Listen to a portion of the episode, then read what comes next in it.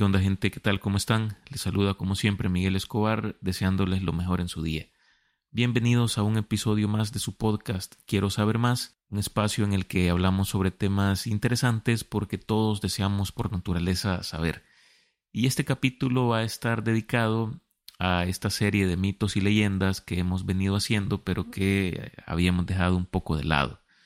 En el episodio 4 de este podcast hablamos sobre la historia de la filosofía y ahí aprendimos que antes de que los primeros filósofos se preocuparan por explicar los fenómenos de la naturaleza, la humanidad le atribuía significados mitológicos a todos los sucesos a su alrededor.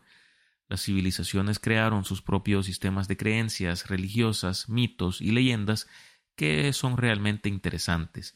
Y en este episodio vamos a hablar un poco sobre las historias de algunos de los héroes griegos más prominentes, pero de acuerdo con la mitología, ¿qué es un héroe?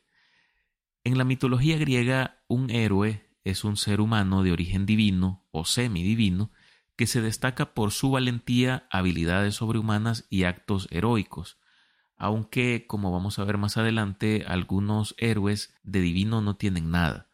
Los héroes griegos son protagonistas de numerosas historias y leyendas que forman parte del folclore y la literatura antigua de Grecia. Suelen ser descendientes de dioses olímpicos o tener una relación cercana con ellos. Aunque son mortales, o parcialmente lo son, poseen atributos y capacidades excepcionales como fuerza sobrehumana, valentía incomparable y destrezas en el combate, también son reconocidos por sus habilidades en el arte, la música, la poesía u otras áreas.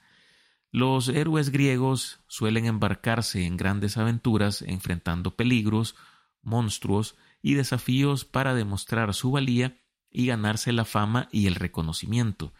Algunos de los héroes más famosos de la mitología griega incluyen a Hércules, Aquiles y Belerofonte, este último em, no tiene ningún origen divino, pero más adelante vamos a ver su historia. Estos héroes también se caracterizan por tener cualidades morales destacadas, como el coraje, la nobleza, la astucia y el honor. A menudo sus historias involucran pruebas de carácter y dilemas éticos que deben superar.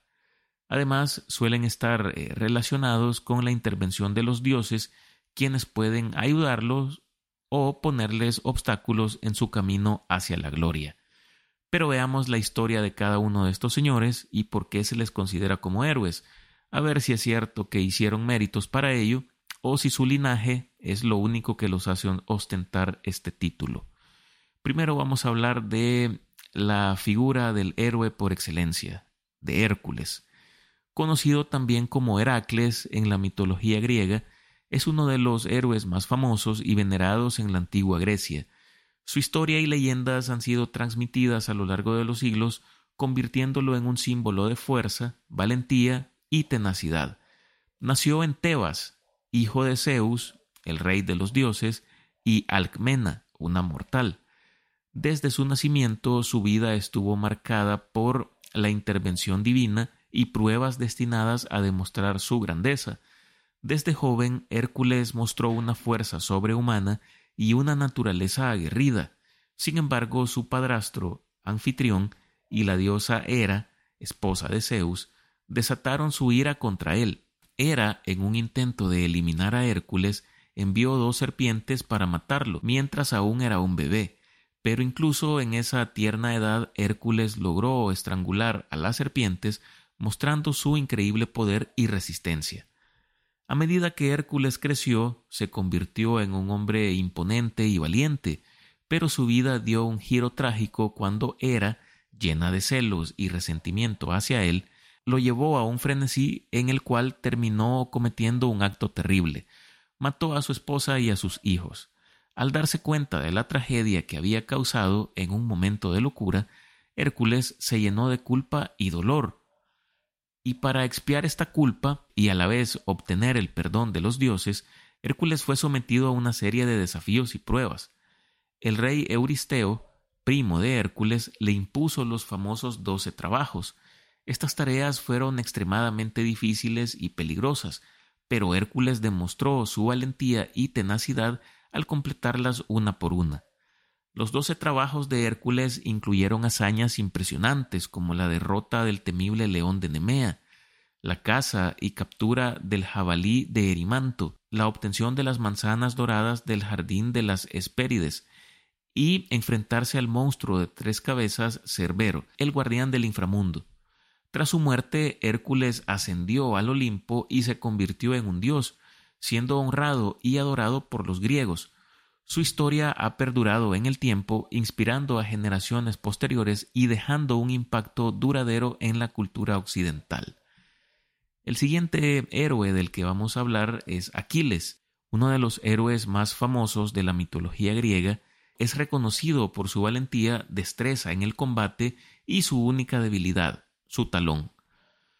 La historia de Aquiles, no obstante tratarse de un mito, lo convierte en un símbolo de fortaleza, pero a la vez de tragedia. La leyenda de Aquiles comienza con su nacimiento en la isla de Esciro, hijo de Peleo, rey de los Mirmidones, y la Nereida Tetis, una ninfa marina hija de Poseidón. Desde su nacimiento Aquiles fue destinado a una vida legendaria, ya que su madre intentó hacerlo inmortal, sumergiéndolo en las aguas del río Estigia, pero al sostenerlo por el talón, esta parte de su cuerpo quedó vulnerable. Esa era la razón por la que su talón era su punto débil. A medida que Aquiles creció, demostró una habilidad excepcional en el combate y se convirtió en el guerrero más valiente y poderoso de su tiempo. A la edad de nueve años fue enviado al monte Pelión, donde fue entrenado por el centauro Quirón, en las artes marciales, la caza, pero también en la música. La fama de Aquiles comenzó a extenderse cuando sucedió la guerra de Troya. Los griegos se reunieron para rescatar, entre comillas, a Helena de Esparta, quien había sido llevada, sí, llevada, por París hacia Troya. Aquiles, motivado por su búsqueda de gloria y eterna fama, lideró a los mirmidones en esta lucha. Este héroe era conocido por su invulnerabilidad. Se creía que nadie podía herirlo. Sin embargo, también tenía una personalidad orgullosa y temperamental. Esto quedó evidenciado cuando Agamenón, el líder de los griegos, tomó a Briseida, una de las cautivas de guerra de Aquiles, y a raíz de esto el héroe se sintió profundamente ofendido y se retiró de la guerra. Su ausencia fue un golpe devastador para los griegos ya que Aquiles era su mayor fuerza y esperanza de victoria. La muerte de su amigo, sí, amigo, Patroclo, a manos del príncipe troyano Héctor, provocó un cambio en Aquiles. Se llenó de rabia y sed de venganza, volvió a la batalla para vengar a su amigo caído, portando una nueva armadura forjada por el mismo Hefesto, dios de la forja y el fuego. Aquiles se lanzó al campo de batalla, causando estragos entre las filas troyanas y desafiando incluso a los dioses. Aquiles se enfrentó a Héctor en un duelo épico y lo derrotó, arrastrando después su cuerpo alrededor de las murallas de Troya, como una muestra de victoria y desprecio. Sin embargo, su victoria no le trajo la satisfacción que esperaba y fue consumido por el dolor y la ira. La historia de Aquiles llegó a su trágico final cuando Paris, ayudado por Apolo, dispara una flecha dirigida por el dios al talón vulnerable de Aquiles, su único punto débil. La flecha alcanza su objetivo y Aquiles cae en el campo de batalla finalmente encontrando la muerte. Vaya trágico final. Y por último tenemos la historia de Belerofonte, este es un héroe de la mitología griega conocido por sus hazañas y su capacidad para domar y montar al temible caballo alado Pegaso. Su historia está llena de desafíos, victorias y tragedias que han cautivado la imaginación a lo largo de los siglos. Pero ojo, que también está marcada por la gran soberbia que dio a demostrar este personaje. Belerofonte nació como hijo de Glauco un rey en Corinto, y Eurímede.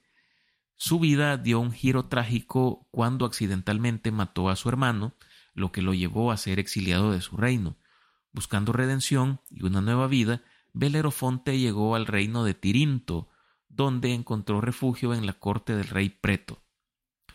Fue en Tirinto donde Belerofonte se enfrentó a su primer gran desafío, la esposa del rey Preto, Antea, se enamoró de él, y ante su rechazo ella decidió vengarse, acusándolo falsamente de haber sido él quien intentó seducirla.